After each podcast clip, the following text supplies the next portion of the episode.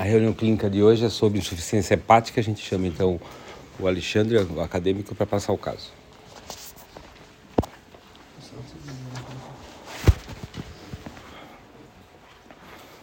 Senhoras e senhores, bom dia. Gostaria de saudar a todos aqui presentes no auditório do Hospital Regional do Sudoeste do Paraná, aos ouvintes do, do podcast Clinicando e agradecer ao doutor pela oportunidade. Eu sou Alexandre Carneiro, acadêmico do quarto ano da Universidade Estadual do Oeste do Paraná e hoje vou apresentar o caso clínico. Então, é um paciente identificado como VJD, tem 45 anos, do sexo masculino, agricultor, negro e residente em Bela Vista da, da Coroba. É, atualmente ele está em enfermaria, acompanhado de sua esposa. A queixa principal dele foi uma dor que iniciou nas pernas há 26 dias. Ele relata uma mialgia nos membros inferiores, que iniciou há 26 dias, teve um início insidioso em perna direita e migrou posteriormente para a perna esquerda, ainda no mesmo dia. A intensidade é 6 de 10 na escala de EVA e uh, ele relata que é uma dor em aperto, principalmente nas coxas e com propagação para membro distal. O fator de melhora é o, é, é o repouso e o fator de piora são os mínimos esforços, como por exemplo levantar da cama. Ele nega vômitos, náuseas e diarreias e tem um quadro de equimose associado difusa e um mal-estar geral. Ele não soube informar que dia que iniciou a icterícia que ele apresentava e ele mora numa propriedade rural com que ele relata ter roedores, mas ele relata não ter tido contato. Após o início dos sintomas, ele permaneceu em casa por três dias em repouso, tentando é, ver se melhorava sozinho, né? E aí ele buscou atendimento no pronto atendimento do Hospital de Pranchita. Foi medicado para cirrose, que era a, a doença que ele já tinha previamente, né? Mas ele não sabia informar quais remédios tomou e só recebeu uma alta para casa. No dia seguinte, ele buscou o BS do, do município dele por piora dos sintomas. Ele relatou que surgiu uma dor abdominal difusa, constante, também de início insidioso, e dor 8 de 10, é, que aliviava ao decúbito dorsal. Associado ao quadro, ele teve uma febre e uma leve confusão mental. Negou hematêmese, melena, colúria ou demais sintomas associados. Recebeu analgésicos para a dor e retornou para casa mais uma vez. Um dia após a saída na UBS, ele teve uma piora do quadro de confusão mental. É, ele estava com desorientação total e dificuldade para deambular. Ao levantar, ele sofreu uma queda da própria altura. Na, é, ele buscou novamente a UBS, que ele já tinha ido no dia anterior, e foi transferido ao pronto atendimento do Hospital de Pranchita. É, ele foi encaminhado via SAMU, vaga zero, ao Hospital Regional do Sudoeste do Paraná é, e foi direto para a UTI. Na UTI, ele recebeu transfusão de dois concentrados de hemácia, seis plasmas, antibiótico terapia, administração de inibidor de, é, de bomba de próton em dose plena, noradrenalina e tratamento de suporte hemodinâmico. Realizados os exames laboratoriais e de imagem já na UTI, ou no caso uma TC de tórax e abdômen, e em três dias ele atingiu a estabilidade hemodinâmica, reversão do quadro de confusão mental e foi transferido para a enfermaria. No momento ele permanece ictérico, ansioso para alta e deambula livremente. Então, como a história patológica pregressa, né, como eu já havia narrado, ele tinha uma, uma cirrose hepática crônica já diagnosticada há pelo menos cinco anos, eles não sabiam informar exatamente quanto. E ele teve uma internação por quadro igual, segundo ele, é, no Hospital São Francisco já há três anos. Ele nega alergias, nega demais comorbidades e nega medicações de uso contínuo. Do histórico familiar, ele só sabia relatar que o pai tinha arritmia e hipertensão arterial. De histórico social, ele refere etilismo, é, uma garrafa de destilado diária já há 25 anos. Contudo, ele relatou que essa garrafa diária aí pode chegar a 5, a depender do dia. E refere tabagismo já de 30 maços anos, com cigarro artesanal, é, mas também relatou que há dias que chega a fumar 60. Então, no caso, 3, 3 maços, né? É, ele refere uma alimentação normal, mas a acompanhante, que era a esposa dele, relatou que era mentira, que quando ele está bebendo ele não se alimenta. Ele nega atividade física e, e também a, a, esposa relatou que ele tem um sono em torno de 14 horas por dia. No exame físico, ele estava em bom estado geral, lúcido, orientado no tempo-espaço, hidratado, corado, acianótico, ictérico em duas cruzes de quatro e afebril. A pressão arterial estava 120 por 70, a frequência cardíaca em 98 batimentos por minuto, frequência respiratória em 19 e a temperatura em 37,1 graus. Na ausculta cardíaca estava é, rítmica, norma fonética em dois tempos e sem sopros audíveis. Na ausculta pulmonar, ele tinha murmúrios, é, murmúrios vesiculares reduzidos bileta, bilateralmente, com roncos esparsos em base e sibilos em ápices pulmonares. No exame abdominal, ele tinha um abdômen globoso, com ausência de herniações e circulação colateral. Ruídos aéreos hipoativo nos quatro quadrantes, abdômen flácido, depressivo, indolor à palpação, fígado palpável a 4 centímetros do rebordo costal direito, o baço não era palpável no exame físico e ele tinha um sinal de piparote positivo e o Murphy negativo. Nos membros superiores e inferiores, ele tinha edema em membro inferior, duas cruzes de quatro, equimoses difusas em, em membro superior e inferior. Os membros estavam perfundidos e aquecidos, indolor à palpação. Ele tinha uma mobilidade e sensibilidade preservada e normotrofia muscular. Dos exames laboratoriais aqui do dia que ele deu a entrada, né, no dia 19 de setembro, os eritrócitos estavam 1,79, enquanto que o valor mínimo é 4,4, né? A hemoglobina estava em 7, é, enquanto o valor de referência no mínimo seria 13, então ele estava anêmico. Hematócrito, de 19,9. É, ele estava com uma plaquetopenia também, 59 mil. O TAP dele estava alargado em 31,2 segundos. O INR também estava alargado em 2,51 segundos. A albumina estava abaixo, que era estava é, em 2,36. A bilirrubina direta e a indireta, ambas estavam muito elevadas, 7,73 e 6,41. O CPK estava em 399, praticamente 400, praticamente o dobro da referência. A creatinina estava 1,56, um pouquinho elevada. A ureia estava bem elevada, em 122. O TGO 220 também muito elevado. E o TGP também elevado em 69,9. Aqui eu tentei trazer em forma de gráfico para ficar um pouquinho mais didático a, a, evolução dos exames dele, né?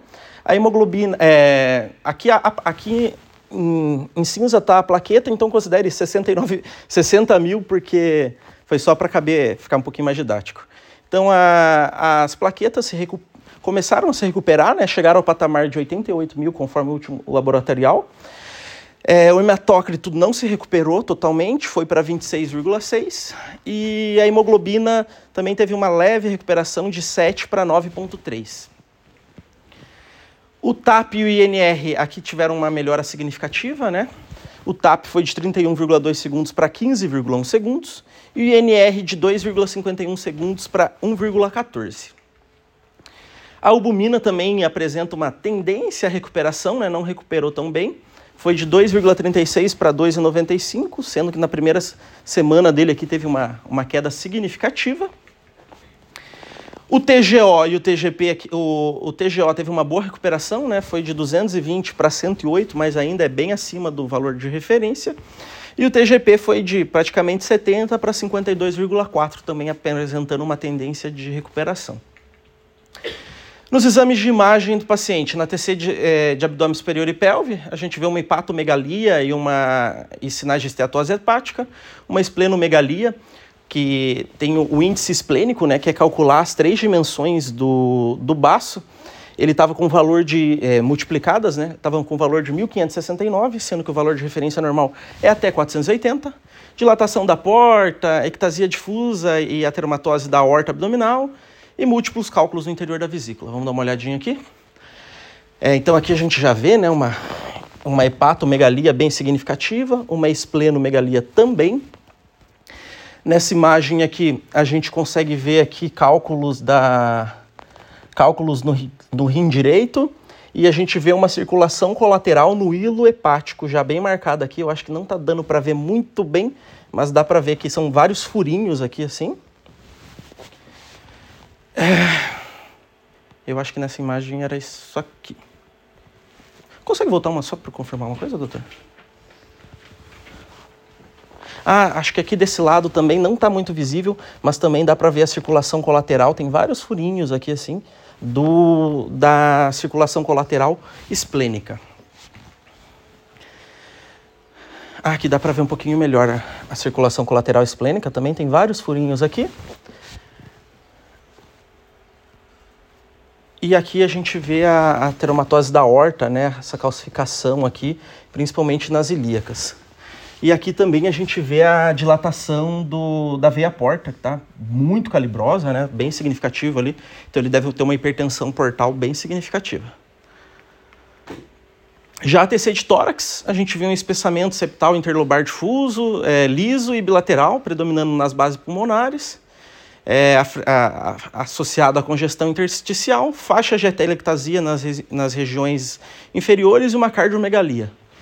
Então aqui né, a gente consegue ver essas atelectasias bem difusas, tanto nas duas imagens, e aqui essa cardiomegalia também bem significativa, marcado no exame de imagem. Então eu, eu trouxe aqui a classificação da encefalopatia hepática, é, que ela pode ser classificada de 0 a 4, né? 0 o, o paciente normal, é, baseado aqui no que ele chegou aqui no hospital regional, né? Ele estava responsível, mas lento, ele já tinha uma, é, uma desorientação grave, é, não, não vi relatos dessa agressividade dele aqui. E nos achados neurológicos, se fosse, não, não, tinha, não encontrei os registros, né?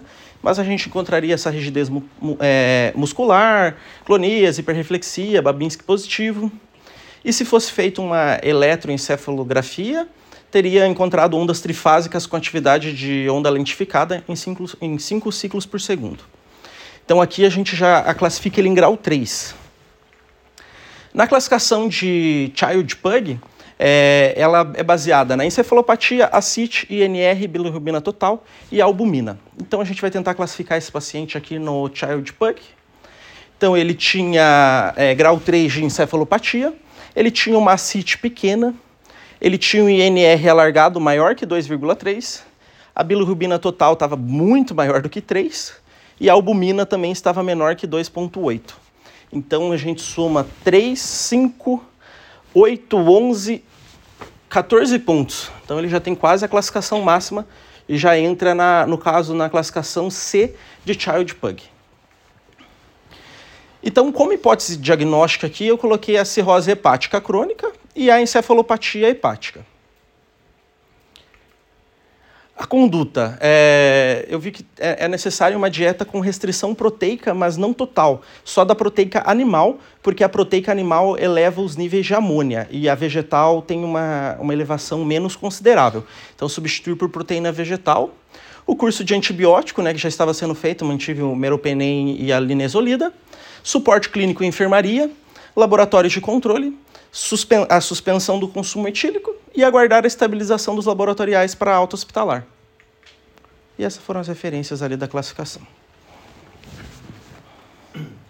Alguma questão? Essa questão da equimose que ele teve, tem alguma relação com a hipertensão portal? É, a hipertensão portal, né, ela tem toda uma, ela tem to tudo que acontece ele reflete para trás, né? A hipertensão portal acontece lá porque as células estreladas começam a é, sintetizar colágeno, né? Fazer aquela fibro fibrose e é, lá no espaço de Disse e aí tudo para trás vem fazendo, vem, vem tendo efeitos colaterais, né?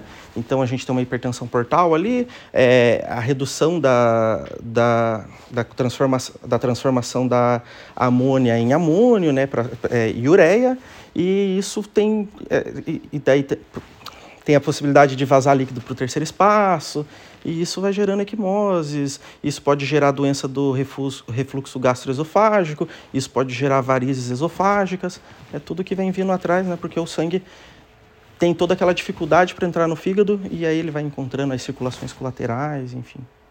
Não. Isso aí. Não?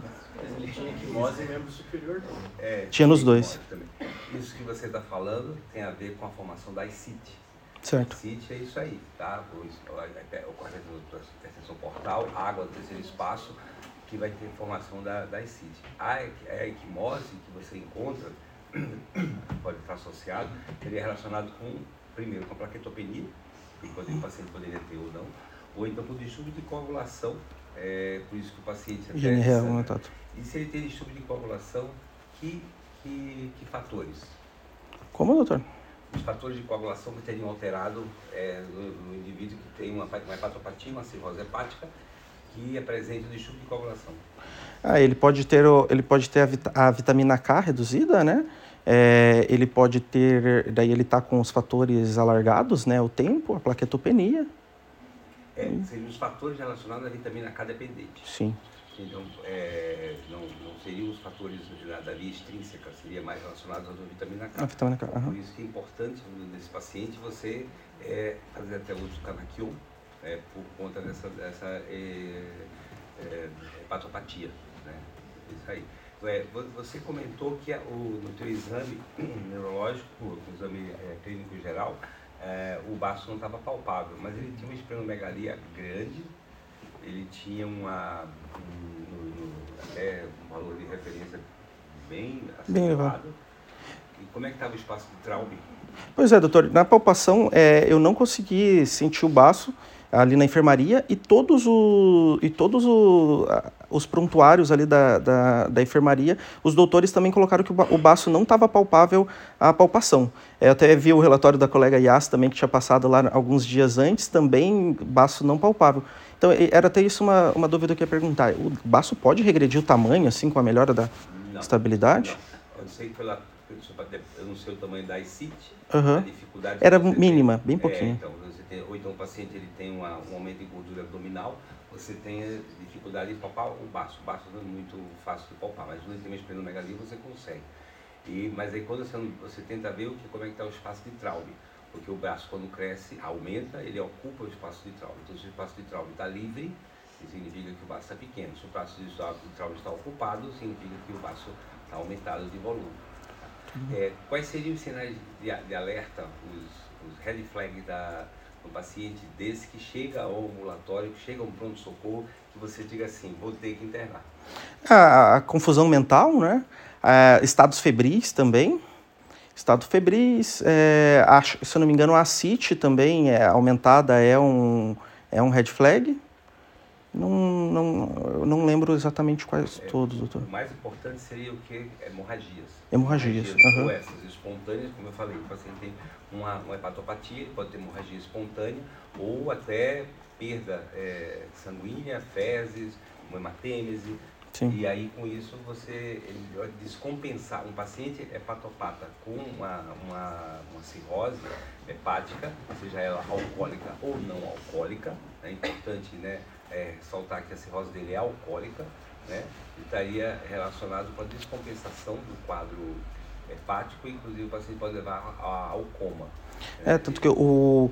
Acho que é o inibidor da bomba de próton, né? É, é profilático e importante nessas situações por causa do, do sangramento esofágico, Se das for pensar em varizes. sinais de alerta, se você lembrar quais são os critérios lá para classificação da cirrose, você consegue associar com os sinais de alerta.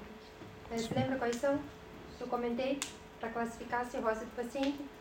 Então tem o mnemônico, né, para não esquecer beata. Lembra lá, bilirrubina, encefalopatia, é, acite, é, TAP, né, e- e- São os critérios da classificação de Isso, Charles aham. e albumina. ST e albumina, né? Então, Uhum. bilirrubina, albumina, acite, TAP e a encefalopatia. Se você pensar o que, que o paciente vai ter quando agravar isso, na pior possibilidade, THC, RNI alargado, sangramento, né? bilirrubina extremamente alta, a, a encefalopatia, né? a encefalopatia refratária que vai levar o paciente a- ao, ao abaixamento do nível de consciência. Né? Aí depois, a albumina extremamente baixa, o paciente fica mal distribuída, o paciente pode evoluir inclusive com síndrome hepatorrenal. É aquele paciente que faz a. Parece que aparentemente parece que a função renal tá boa, mas na verdade não tá, ele tá anasarcado. Tem uma CIT sim, é difícil a palpação, o piparote nem sempre é positivo, geralmente pela distribuição abdominal do paciente. Esse paciente ele era um paciente maior, né? Ele tinha uma gordura abdominal, era mais difícil de sentir o piparote, mas ele tinha uma CIT refratária. Certo. Então, os sinais de al- alarme sempre relacionados à classificação da cirrose. Desde o sangramento, como o Dr. Vicente falou, até mesmo a- a- o rebaixamento de nível de consciência. Consequência do, da fisiopatologia da doença.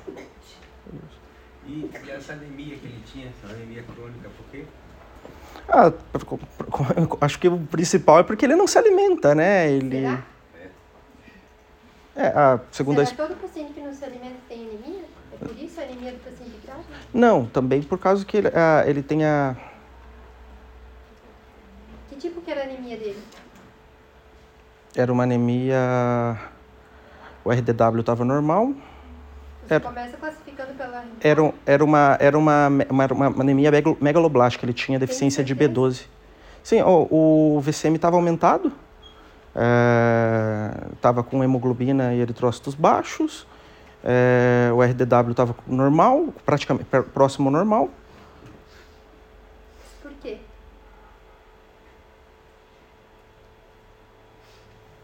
Todo paciente cirrótico tem anemia megaloblástica? A principal causa de anemia no cirrótico é a anemia megaloblástica, será? Gente, pode se ajudar? Pode. Ah, tá. Ah, é que teu fígado tá prejudicado, não vai produzir a bile, vai prejudicar ali a absorção das vitaminas.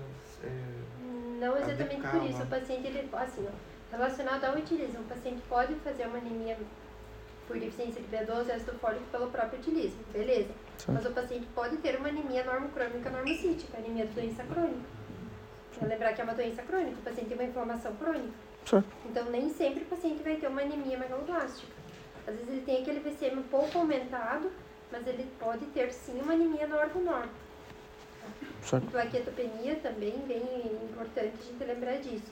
Mas nem toda anemia do paciente, a anemia do paciente é, hepatopata nem sempre é anemia carencial. Pode ter deficiência de ferro também? Pode, porque o paciente às vezes sangra. né? Tem é, hipertensão porta, varizes esofágica que faz é, hemorragia digestiva alta e aí com isso faz uma depressão lá e faz uma anemia carencial por deficiência de ferro também. Mas não é o, o- o principal ali, a chave da questão. Tem que lembrar que o paciente tem doença uma doença crônica. Certo? Pegando nessa, nessa tua, é, no teu gancho da, do paciente não se alimenta, que, é, que complicação maiores você poderia ter relacionado com o paciente etilista crônico, 25 anos, como ele, a esposa mesmo relata, que ele não troca, o, a, que é bem comum, troca o alimento pelo álcool, pela, pela própria energia que o, que o, que o álcool é, produz no organismo, e qual a, a, a consequência dessa não ingesta alimentar. Eu acho que principalmente a carência nutricional, né? De vitaminas. E- Ah, ele, ele vai ter deficiência de B12, principalmente, né? Ele não, ele não, não se alimenta de proteínas, né? Não tem ingesta proteica. E aí, B12, você não, não come B12 e tem deficiência de proteína? Como, doutor? Como que você falou? Só repete a frase.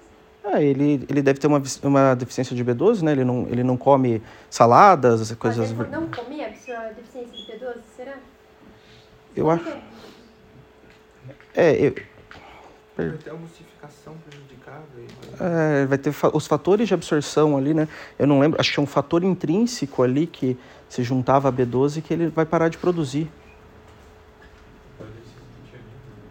E tinha B1, né? B9. Uhum, Eu- basicamente as vitaminas de complexo B. uhum. Dentro dessa- das, das vitaminas do complexo B, qual seria a, a- a mais importante em um paciente desse que chega, é, você teria que fazer uma reposição? A tiamina, né? É por quê?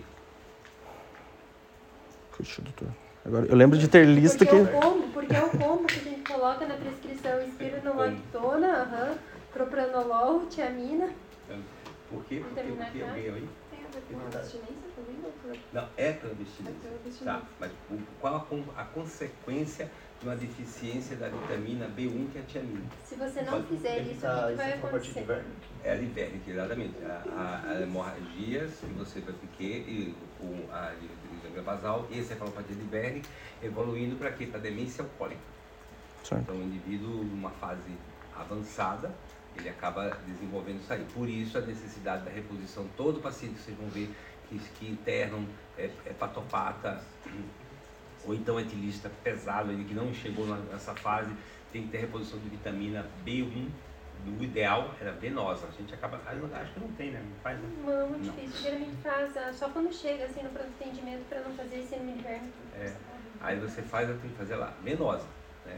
E outra alteração da, da, da carência é o que? São a é, e- e endoropatia periférica. O paciente evolui de maneira crônica, né, também com quadro de neuropatia periférica relacionado com o quadro tanto quanto com complicações relacionadas com a, o, quadro encefalopático. Então é uma doença multissistêmica, é uma doença que compromete desde o sistema nervoso central até o, o- a, a parte é, é, periférica dele e que tem que ser é, pensado nisso aí. Tá? Professor, a mialgia de membros É inferiores isso. era por isso? É, então, é isso que eu perguntei para ele agora. Sabia que tinha alguma coisa? É, aí- a mialgia, por que da mialgia? Bom.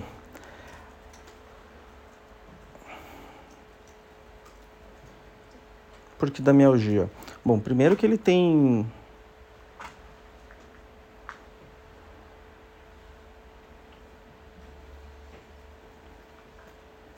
Eu sei responder tudo da encefalopatia.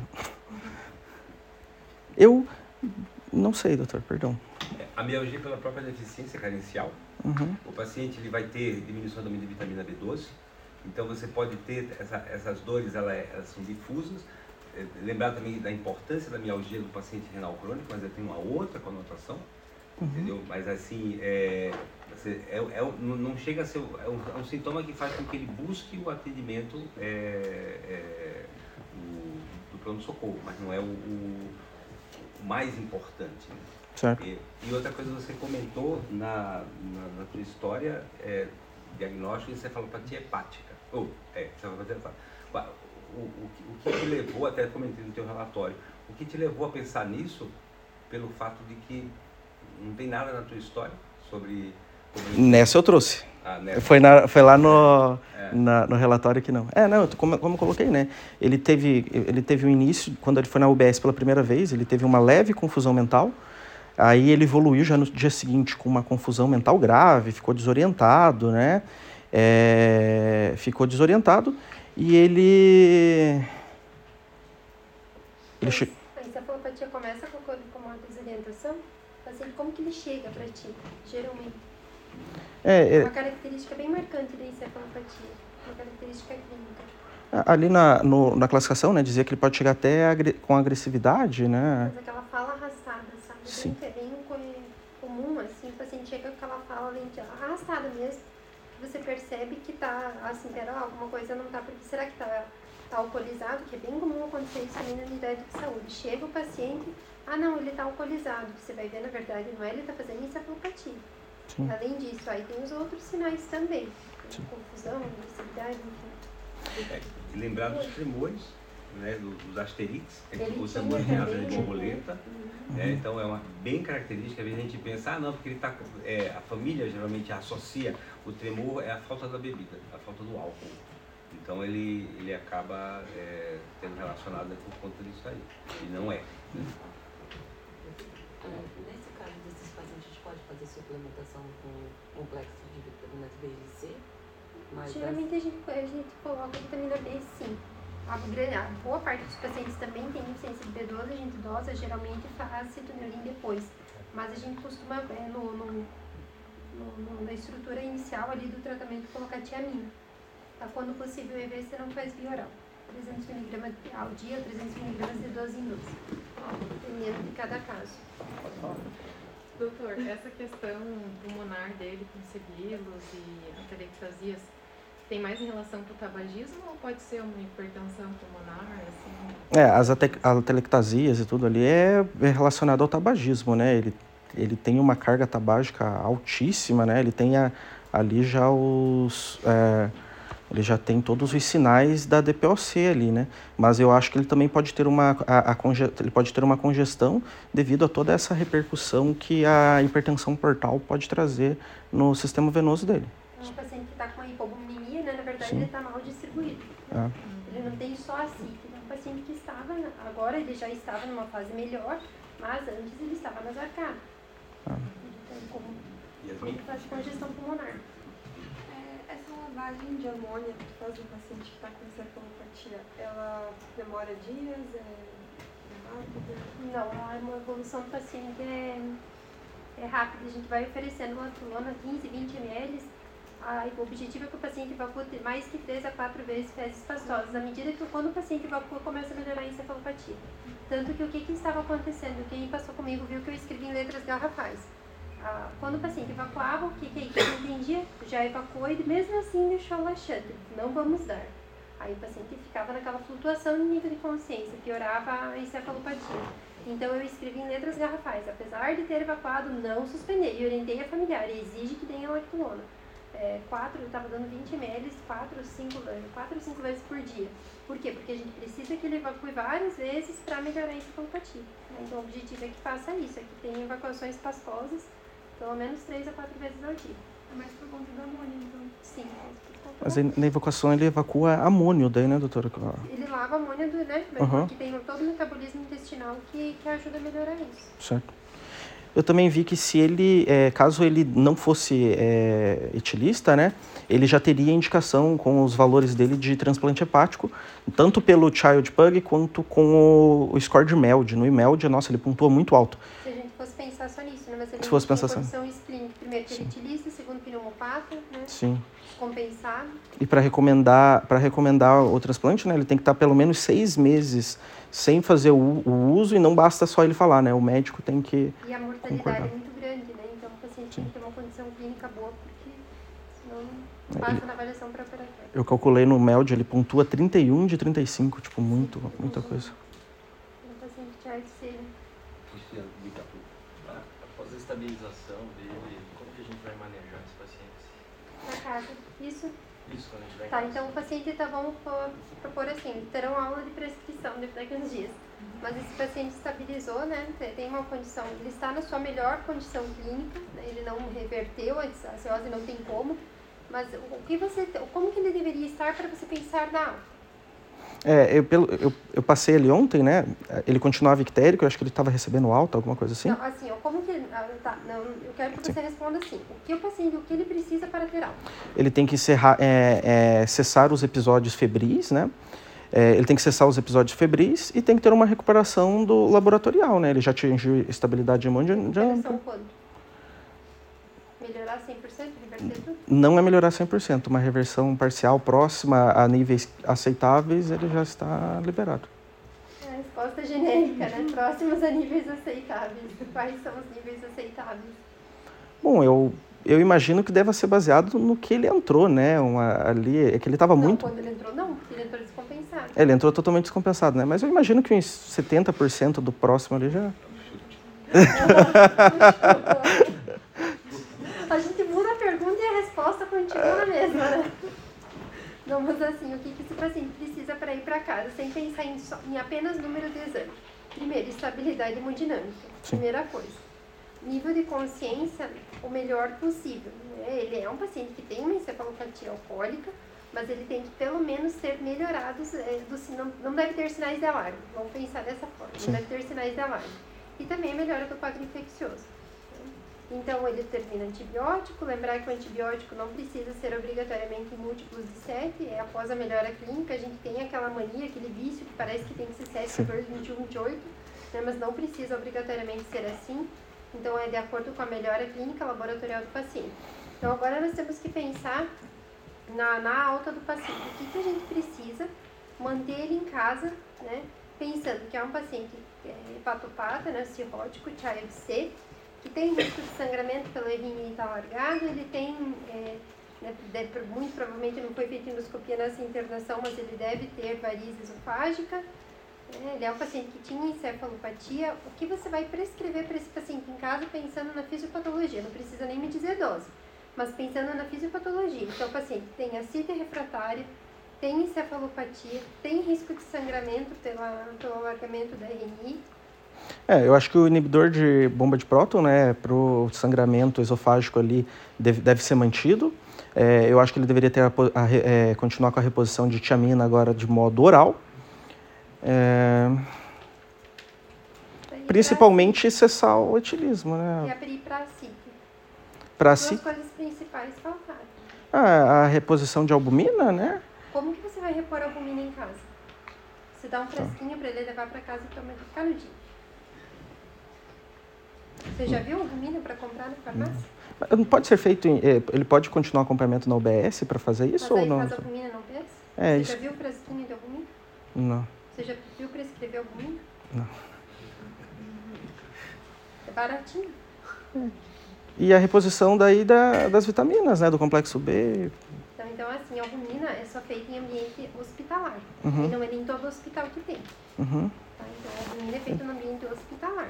Ele pode manter a lactulose, doutor? Então, calma, pera pera lá. A albumina não pode ser prescrita assim, viu? Vai lá e faz uma, uma um frasquinho de albumina. Uhum. Assim como a transfusão de sangue, a albumina tem um termo, tem um, um documento específico. Aqui no hospital, inclusive, tem essa, essa folha que quando a gente pede a primeira vez, a gente pede pra, na, naquilo para ver se o paciente preenche critérios, porque é um medicamento caro. A albumina vem da farmácia, diferente do hemocomponente, mas é um uma coisa cara, não é uma coisa assim, a transfusão de boa. Segunda coisa, quando o paciente repõe albumina, então não vamos entrar nesse mérito de discutir indicações, mas quando ele tem indicação de repor albumina, geralmente a gente faz albumina seguida de furosemida, para não fazer uma, uma, uma congestão ali no paciente, piorar tudo. É, terceiro, o que, que você tem que pensar nesse paciente? Então, assim, um paciente que muito provavelmente tem a varize esofágica, tem uma hipertensão porta que fez né, a varize, e tem risco de sangramento. O que, que você tem que fazer? Diminuir eh, frequência cardíaca principalmente. O que, que você usa para diminuir frequência? Um beta-bloqueador? Qual? Pode ser um propanolol? O propranolol, tá? Então, a gente começa o propranolol em doses baixas para evitar o sangramento. Também, o propranolol é um medicamento de escolha. Então, o propranolol, ah, o inibidor de bomba, você pode sim usar. É, espironolactona, tá? Se for preciso, conforme tiver função renal do paciente, associa ou não furosemida. Geralmente a gente deixa, assim, não é uma regra absoluta, mas geralmente a gente deixa é, espironolactona quando o potássio sérico do paciente está em 4,5 para menos. Você não vai usar potássio, é, é, espironolactona, um, um diurético poupador de potássio num paciente que tem uma doença renal crônica, que está com potássio de 6, 6,5.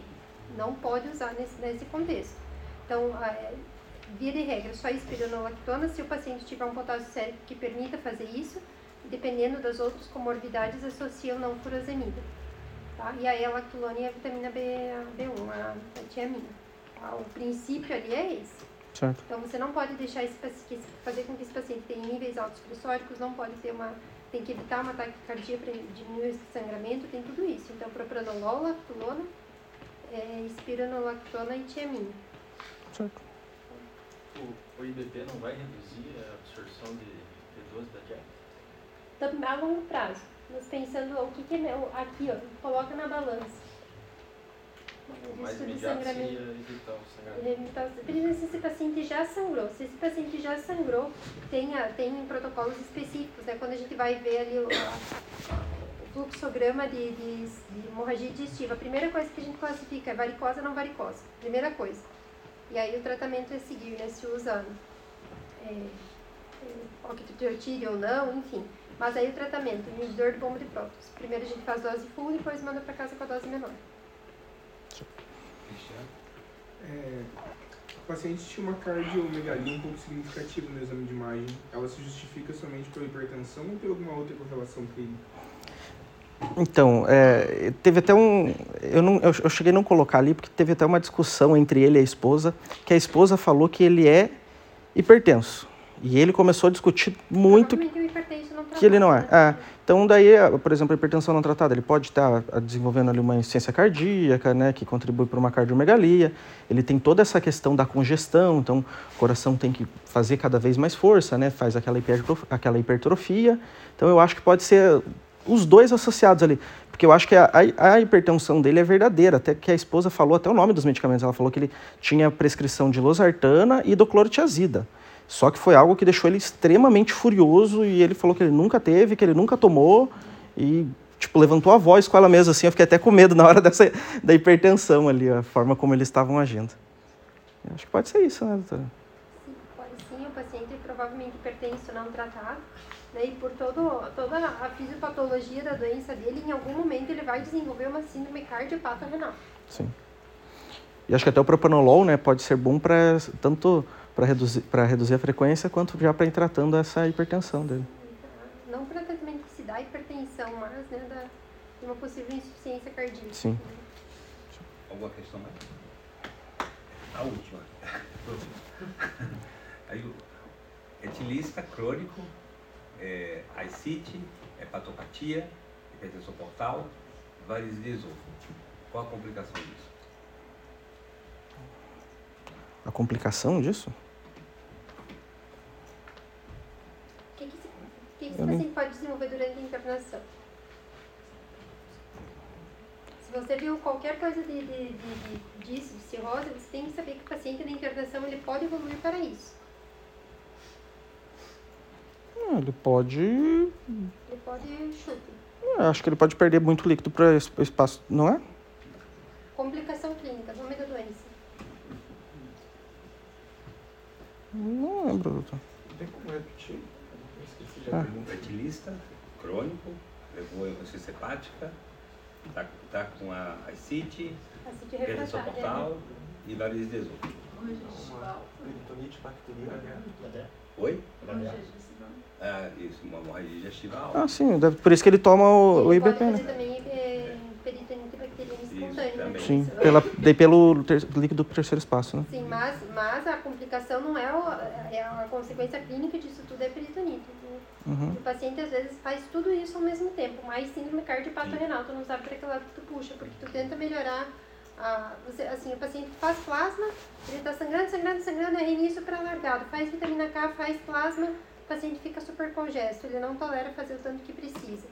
Entende? Então, assim, às vezes o paciente tem indicação, inclusive, de fazer eh, vitamina K na, na internação. Né? Aí a complicação disso, coma hepático, óbito. Sim. Vamos lá? Hum, Ficou. É,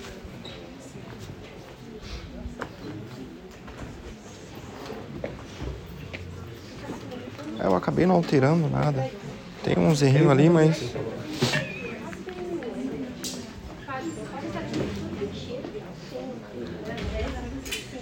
Ah, Pode começar? Opa, bom dia pessoal, sou Alessander, acadêmico do quarto ano de medicina e eu estou responsável hoje para a apresentação do artigo que tem o seguinte título: Manejo das principais complicações da cirrose e além das diretrizes. O autor é o João Carlos e os colaboradores, foi publicado na revista de Hepatologia em 2021. Então, o artigo vai começar dando uma introdução que vai falar que a fisiopatologia da cirrose e suas complicações é, nos últimos anos está tá sendo mais entendido sobre isso, inclusive as principais complicações que seria ascite, sangramento por varizes e infecções. E essas complicações que são mais presentes, mais comuns, é, os guidelines estão bem atualizados quanto a isso, tem bastante estudos. Só que tem aspectos nos manejos de complicações que são menos claras, que ficam é, dúbios assim no- nos guidelines. Então, é, esse artigo vem com opiniões assim de especialistas para esclarecer isso.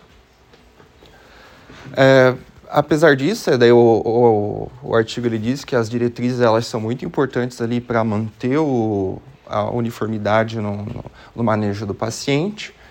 E o artigo ele vai comentar assim sobre complicações como é, a CIT refratária, como a, a importância ali da questão da educacional no, da equipe de enfermagem que pode colaborar, é, a encefalopatia hepática mínima que acaba ficando de lado no, nas diretrizes, é, entre outros.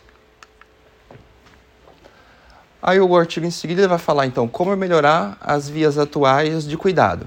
Aí com o objetivo de evitar a readmissão hospitalar, a, a descompensação do paciente e aumentar a morbidade dele, né? Então, estima-se que 1,5 bilhões de pessoas no mundo é, tem alguma patologia crônica no fígado. E, e mesmo após assim alguma complicação aguda, é, dentro ali de 90 dias, cerca de 21 a 53% dessas pessoas vão ter recidiva. Então, é importante achar alguma forma de evitar essa recidiva, que acaba sendo dispendioso e também prejudicial. É, o, o manejo das complicações, o artigo diz que está bem esclarecido, assim, algumas, ali na é, Associação Europeia de Estudo do Fígado. Aí o artigo vai comentar sobre um programa de educação assim do paciente, no sentido de ensinar o paciente sobre a, a patologia dele, possíveis coisas que ele possa fazer assim que causa complicações e, e sinais de alerta. E também, aí o artigo vai comentar depois sobre ah, o monitoramento da cirrose não descompensada, que acaba tendo alerta somente para cirrose assim que está com algum problema agudo, mas o paciente que está estável acaba ficando de lado.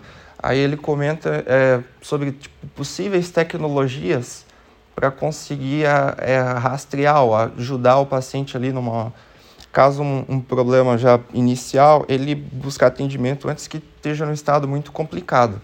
Aí é, é exemplificado assim com a questão da insuficiência cardíaca que há métodos é, nesse sentido de tecnologia de monitoramento é, que facilitam ali a vida do paciente. Aí então, o artigo vai comentar sobre um estudo que foi utilizado ali smartphones e é, acessórios tecnológicos simples, como monitorar ali a, a, a, variação da frequência cardíaca do paciente. E, e foi notado nesse estudo, que eu acho que foi feito com 47 pessoas, que uma, uma variação pequena ali da frequência cardíaca do paciente estava associada a uma descompensação ali do, da cirrose hepática. Aí tem, teve outro estudo que associou a um, um aplicativo educacional que ensinava ali o, as pessoas que tinham essa patologia crônica sobre é, possíveis red flags ali no caso da encefalopatia hepática e que são causas evitáveis de, de internação, assim, que, que, o, que é possível o paciente resolver ali, é, evitar o problema. E foi demonstrado que o, o grupo de pacientes que tinha esse aplicativo comparado aos que não tinham nada, é, tiveram menos complicação ali da encefalopatia hepática. Então, o artigo colocou nessa parte que precisa de uma avaliação mais aprofundada para é, adicionar a tecnologia na, no monitoramento do, do paciente com cirrose. Aí, em seguida, vai ser discutido sobre o suporte da enfermagem especializada em cirrose. Aí, o artigo mostra que, é, no que tange ali insuficiência cardíaca, por exemplo, tem estudos e também existe equipe de enfermagem especializada que ajudam ali todo o manejo do paciente, que educa ele, que acompanha a dieta, que acompanha é, ao medicamento, e com isso o paciente ele adere mais ao tratamento e e melhora a sobrevida. E isso é, carece na, na doença hepática. Aí teve um estudo que foi realizado com 47 pacientes que eles receberam é, um acompanhamento ali por uma equipe especializada de enfermeiros que, que foram é, ensinados ali, que estavam especialistas em doenças hepáticas, é, especialmente cirrose. Inclusive para orientar em caso de é, é como é o nome assim, que eu esqueci a palavra, mas tipo, o paciente está em câncer terminal e. Paliativo? Como? Paliativo. Isso, inclusive cuidado paliativo. o que eu fiz esquecer. Aí. é, e daí esse estudo demonstrou que, que esses pacientes é, comparado assim com o que, que, o que foi cuidado por uma equipe de enfermagem que não tinha esse estudo de doença hepática, é, aderiram mais ao tratamento e tiveram uma qualidade de vida melhor, que daí foi feito tipo, um questionário depois. Aí essa enfermagem especializada em cirrose, ela vai acompanhar a questão da nutrição do paciente, potenciais complicações, vai orientar ali sobre o consumo de substância, álcool, que, uh, que às vezes o paciente, mesmo tendo o problema, ele não se deixa levar sobre o vício. É, e também ali a questão da revisão de dieta e medicação. Então, em seguida, o artigo vai comentar sobre é, o diagnóstico e o manejo do, do doente renal crônico que também tem uma cirrose descompensada. Aí, no caso, no mundo ali, nos países desenvolvidos, é cerca de 10% do, do, da população tem doença renal crônica, que vai estar associada a diabetes, hipertensão, obesidade. Aí da obesidade tem a, a, a esteatose, esteatose hepática não alcoólica, que é o que pode depois complicar para a cirrose, que seria o, o acúmulo ali de gordura no fígado, que está muito associado às pessoas obesas, hábitos ruins. É, aí então, desses pacientes renais crônicos ali, como tem uma alta incidência do, tipo, das pessoas que têm é, cirrose, também alta incidência possui doença renal crônica. Então precisa é, é, investigar essas pessoas para identificar os que têm cirrose e doença renal crônica, porque vai alterar o manejo do paciente, que então pode melhorar uma, uma patologia e prejudicar outra. Só que esses pacientes que têm doença renal crônica não pode ser usada uh, para calcular a taxa de filtração glomerular, tipo o clearance de creatinina, aqueles cálculos, porque precisa a, a calcular a taxa de filtração glomerular é por meio de um, do marcador exógeno, e daí isso vai ser mais caro e acaba sendo é mais complicado. Aí se o paciente é, que tem uma cirrose descompensada ter uma taxa de filtração glomerular ali menor do que 30, ele vai ficar assim sobre a, tipo, ele está entre, como, entre aspas assim, é sobre aviso para um possível transplante não só de fígado, como também renal. Aí, no caso, não, não há um tratamento específico para o doente renal crônico, que também tem uma cirrose descompensada. É, no caso, o doente renal crônico vai ser ali cuidado dos fatores de risco, vai rastrear esses fatores de riscos e tratar, mas vamos supor que ele não tivesse uma cirrose descompensada seria estratégias renoprotetoras, manter a pressão arterial ali é, menor do que 130 por 80 e ECA ou BRA. Só que esses fatores renoprotetores no, no paciente que tem uma cirrose descompensada, eles não são prejudiciais, não, não, não pode ser feito eles, onde então não há um tratamento específico, fica um, um ponto de interrogação.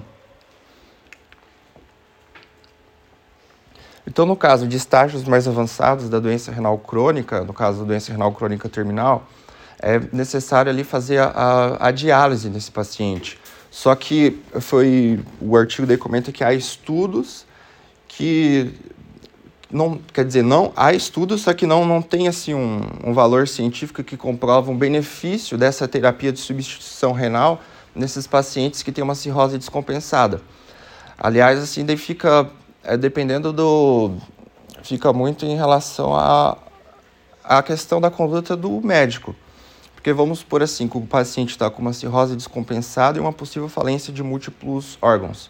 É, daí o, o, artigo comenta assim, por que que vai é, submeter o paciente a uma terapia de, substituição renal? Ela acaba sendo mais utilizada aí no caso como uma ponte no caso de transplante, que acaba sendo aqui também a opinião do especialista, que, que daí e não só isso, o especialista também comenta então que é, tem que rastrear a doença renal crônica em todos os pacientes cirróticos ali devido à alta prevalência. E até o momento, então, não, não há um, um tratamento específico. No caso, pacientes que têm é, doença renal crônica e a cirrose.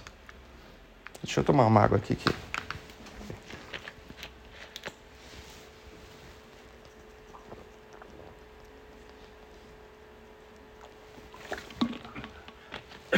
Aí depois o artigo vai falar então tipo, como rastrear a diabetes do tipo 2 em pacientes com cirrose descompensada e como seria esse manejo. Então, é, a cirrose descompensada ali, no caso a doença cirrótica, o paciente que tem uma doença hepática, ele vai ter uma, uma resistência à insulina. 30 a 50% desses pacientes. Aí desses, dessa, desse percentual, cerca de 30% também tem é, o diabetes do tipo 2. E a diabetes acaba também colaborando a prejudicar a doença hepática. Então, um ajuda o outro e a, a ficar pior. E no caso de pacientes que têm diabetes tipo 2, a, a, terapia principal, ali, número 1, um, seria a mudança do estilo de vida, no caso, cuidar da alimentação e exercício físico. Aí, uma alimentação do paciente que está tá cirrótico, ele tem que evitar ali uma alimentação, no caso, buscando a hipoglicemia, porque no caso de ele ter uma hipoglicemia, acaba sendo mais prejudicial pelo, pelo risco de encefalopatia metabólica. Então, aí uma dieta rigorosa é ruim. E também o estilo de vida. O paciente ele vai estar tá, é anêmico, vai estar tá nasarcado, ele não vai fazer exercício físico. Então, é, esse tipo de manejo acaba sendo ruim. Aí, no caso, o tratamento farmacológico que é utilizado na, na em diabetes ali, tipo, por exemplo, a metformina e entre outros. Aí o artigo vai focar na metformina. A metformina aumenta a chance do paciente ter uma acidose lática. Então, há estudos que comprovam isso. E já os outros medicamentos que são utilizados na, fisio, utilizados na fisiopatologia da diabetes, ou eles vão ter uma metabolização renal, ou é no fígado, hepática.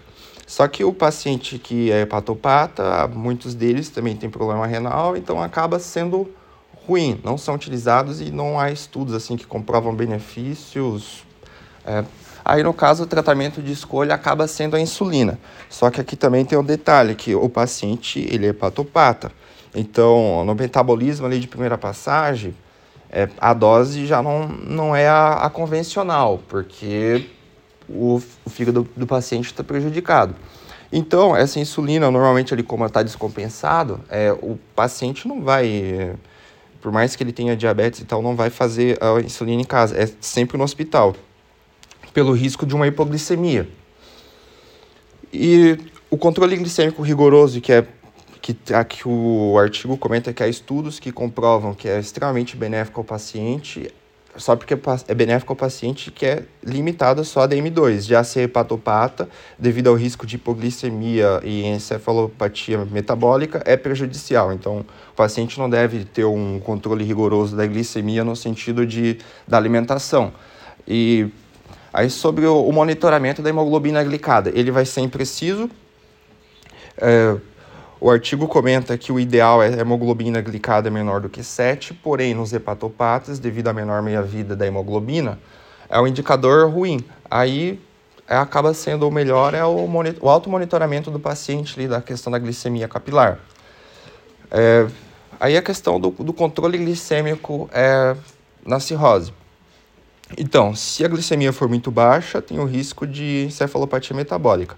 E se ele está ali no limiar perto de 180, tem o risco de acidose metabólica e estado hiperosmolar hiperglicêmico. Então, depois o artigo vai falar sobre a classificação e manejo da encefalopatia hepática na cirrose, na cirrose descompensada, que é os critérios de West Haven que vai fazer a gradação, o Alexandre comentou antes. Vai começar no ausente, o paciente não tem nenhuma anormalidade detectada. Aí, no caso aqui, o foco do artigo é esse mínima, que vai ser alterações nos testes psicométricos e neurofisiológicos, que o artigo comenta que são testes com perguntas simples, que não precisa ser o médico que fazer assim. Alguém da equipe de saúde consegue fazer e só que acaba também sendo é subjetivo, é muito examinador dependente para fazer o diagnóstico dessa encefalopatia hepática mínima. Aí o grau 1, grau 2, até o coma que o Alexandre falou. Bom, aí o artigo ele vai acabar dividindo a encefalopatia hepática em evidente e mínima. A mínima é, é o que estava ali anteriormente, que daí é examinador dependente, que o paciente ele vai ter sintomas leves. Ah, tem como voltar, doutor? Eu acabei não falando os sintomas da mínima, né? Que vai ter. Ah, é, não tem? Tô...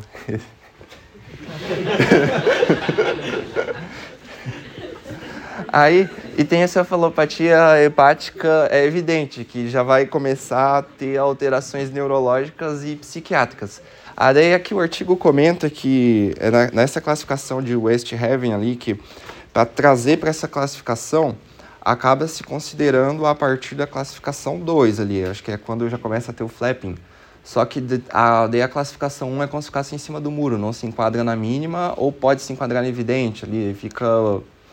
Aí no caso, as formas leves de encefalopatia hepática, elas são mais, as mais comuns.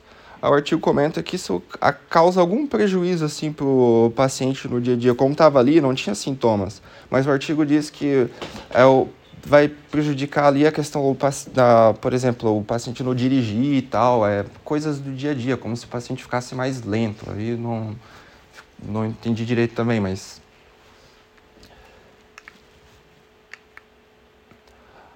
Aí então, continuando sobre a classificação e manejo, só porque agora é o manejo, é isso como agora sobre a diretriz. Então, é, no tratamento da encefalopatia hepática evidente, que é aquela é, grau 2 lá acima daquele West Haven, é feito com disacarídeos não absorvíveis, no caso que a doutora falou antes ali, a, a lactolona. E é que eu não cheguei a comentar um pouco sobre encefalopatia hepática, né, mas é que eu tenho que dar uma introduçãozinha. É que, por exemplo, é, tem bactérias ali tal no intestino do paciente que vão metabolizar o, o conteúdo e vai liberar amônia. Aí essa amônia vai passar ali pelo sistema porta ou pelo o shunt, que o artigo diz, no caso, as colaterais. Aí se o fígado tá ruim, vai é, essa amônia ela é é neurotóxica, se o fígado tá ruim não vai metabolizar, vai chegar ali no sistema nervoso. Ou se passar pelas é, vias colaterais, também vai chegar no sistema nervoso. E como depende das bactérias ali, esse disacarídeo, no caso a lactulona, ela vai deixar o pH ali do intestino é, mais ácido e com isso a amônia vai ser, vai virar amônio, que não vai ser neurotóxico. É, e não só isso também, esse, é, a lactolona, ela é um, um laxante. Aí o paciente vai, evacuar ali umas três, quatro vezes ao dia e com isso não vai manter aquele conteúdo fecaloide ali e vai diminuir também a, a quantidade ali de, de amônia. Só que esse, de acordo com a diretriz, a encefalopatia hepática é evidente. E se esse tratamento do laxante não der certo, aí tem o, a rifaxamina, que é o antibiótico, é a segunda, a segunda linha de tratamento, que o, de acordo com as diretrizes é dentro de seis meses, se o, a lactolona não, não funcionar. Só que essas indicações são para encefalopatia hepática evidente. Aí o artigo, ele não traz assim, o artigo não, as diretrizes não trazem é um, um tratamento e, e não só tratamento, também a questão de identificar a encefalopatia hepática é, mínima. E porque não, não há evidências que comprovem que tratar a encefalopatia hepática mínima é, seja benéfico ao paciente. Só que daí os, os especialistas discordam disso.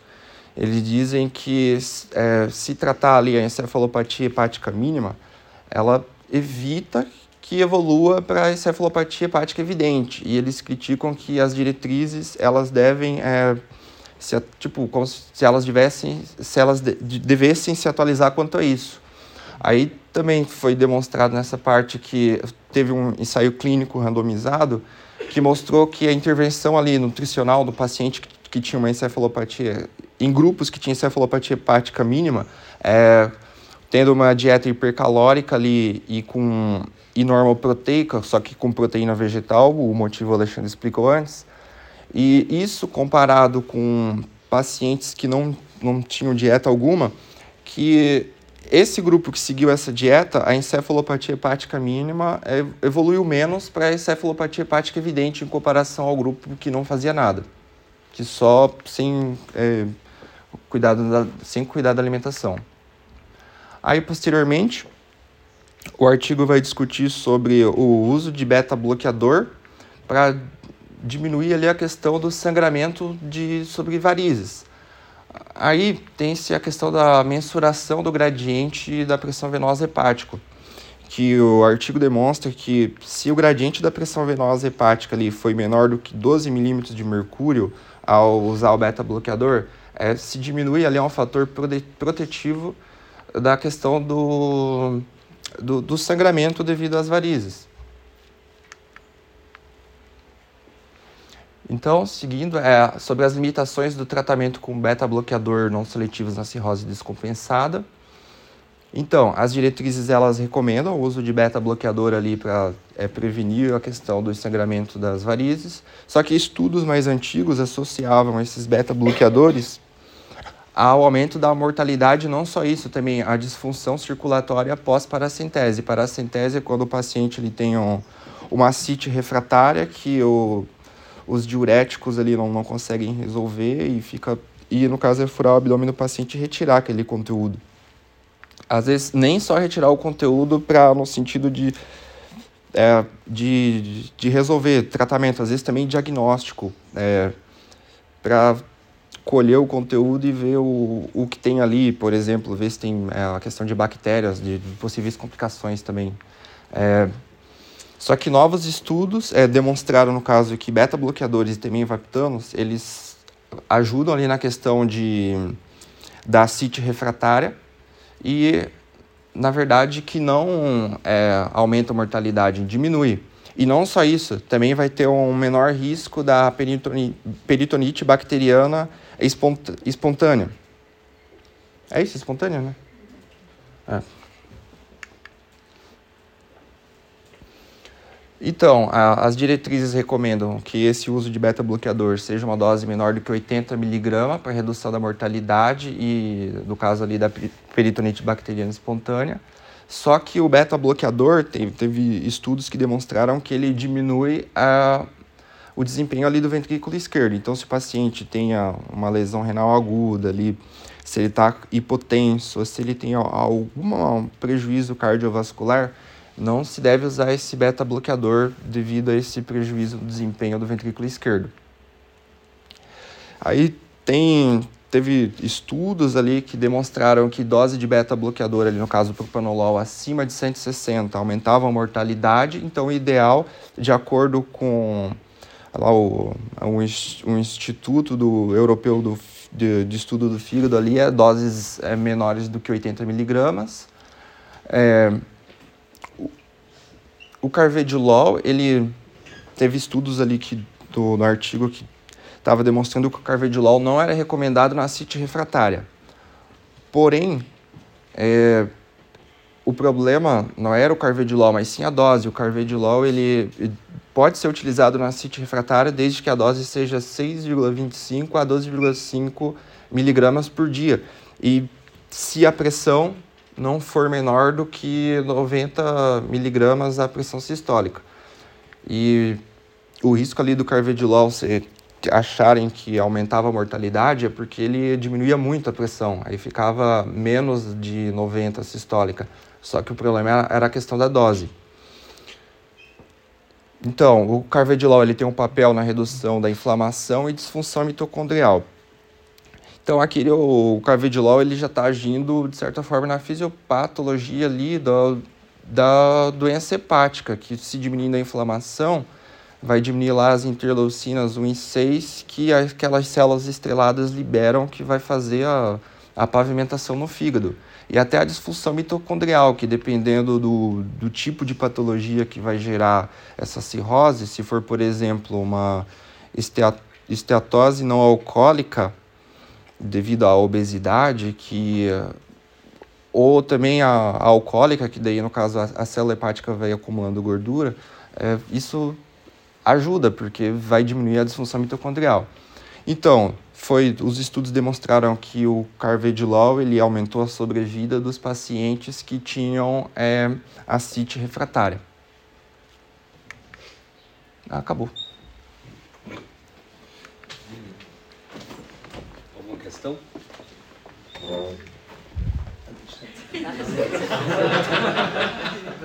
Ah!